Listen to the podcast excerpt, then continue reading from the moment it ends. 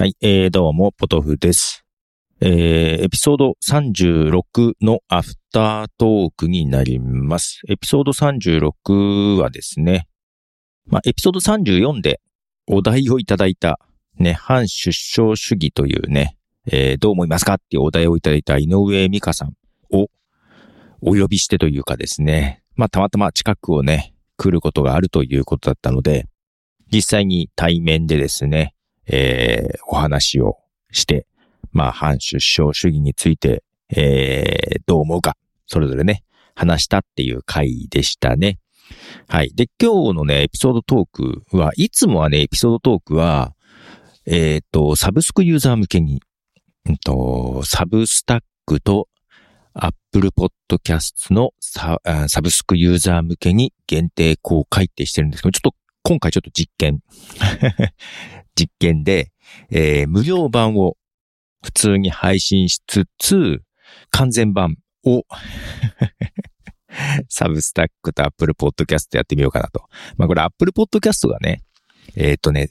サブスクユーザー向けには音源を差し替えることができるのよ。それが試してみたいというか、まあ、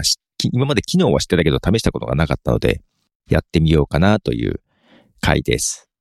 ということでですね。で、今日は、えー、井上美香さんと対談をして、まあ、反出生主義についての部分を前回、エピソード36で公開しましたが、実はあの、ま、話ね、ちょっといろいろ脱線して、井上美香さんがあの、哲学カフェというのをですね、まあ、世話人みたいな形でやっていると。毎週かな？やってるのかな？うん。で、えー実は私、井上美香さんに勧められて、一度哲学カフェオンラインのに出てるんですよ。まあコロナの時期だったんで、オンラインの哲学カフェに参加していまして、えー実は一回しか参加してないんですよ。まあその理由というのがね、ちょっとしっくりきてない部分があって、まあ、なぜあんまりそんなに苦手なのかっていう話をしている部分を配信しようと思います。まあ、ただね、あの、オンラインでなくって、オフラインでの方がもしかしたら自分にとってはいいのかもしんないと。まあ、今回のね、その、ミカさんとのね、対談も、なんかこの話をオンラインでやるのはなんかピンとこなくて、実際にお会いしてね、話したんですけども、やっぱね、